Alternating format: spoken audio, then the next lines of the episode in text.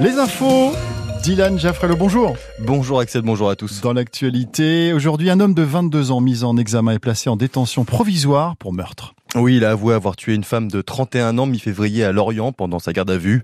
Ce jeune homme interpellé à Pontivy avant-hier s'est d'abord présenté comme le petit ami de la victime, ce qui serait faux selon les premiers éléments de l'enquête. Le suspect n'a pas encore donné les raisons exactes de ce meurtre au couteau. Nous vous en dirons plus dans le journal de 18h. Aucun représentant de la FNSEA ne participera au débat organisé par Emmanuel Macron au Salon de l'Agriculture demain.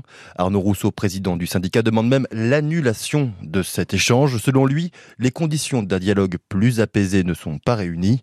D'ailleurs, à Lorient, un mini-salon de l'agriculture s'est installé devant la sous-préfecture ce matin. Une quinzaine de tracteurs se sont également garés devant pour demander un calendrier concret des mesures prises par le gouvernement suite aux multiples mobilisations. La mobilisation va prendre fin dans une demi-heure puisque les agriculteurs ont réussi à rencontrer le sous-préfet qui a promis de faire remonter leurs revendications. 5000 Ukrainiens ont posé leurs valises en Bretagne depuis le début de l'invasion russe. 80% sont toujours dans la région et la moitié voudraient rester, selon le préfet de Bretagne, Philippe Augustin.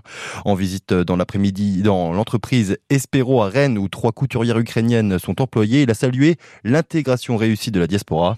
Demain, ça fera deux ans que le conflit a débuté. D'ailleurs, un rassemblement euh, pour demander la fin de la guerre est prévu à 11h à Quimper et à 14h à Brest. L'OM, seul club qualifié en huitième de finale de la Ligue Europa, connaît son adversaire. Oui, les Phocéens joueront contre Villarreal. Hasard sportif, l'entraîneur de l'équipe espagnole est Marcelino, celui-là même qui a démissionné de son poste à Marseille en début de saison.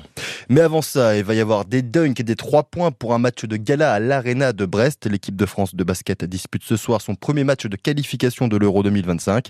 C'est seulement la deuxième fois de leur histoire que les Bleus jouent à Brest. France-Croatie, coup d'envoi à 20h30.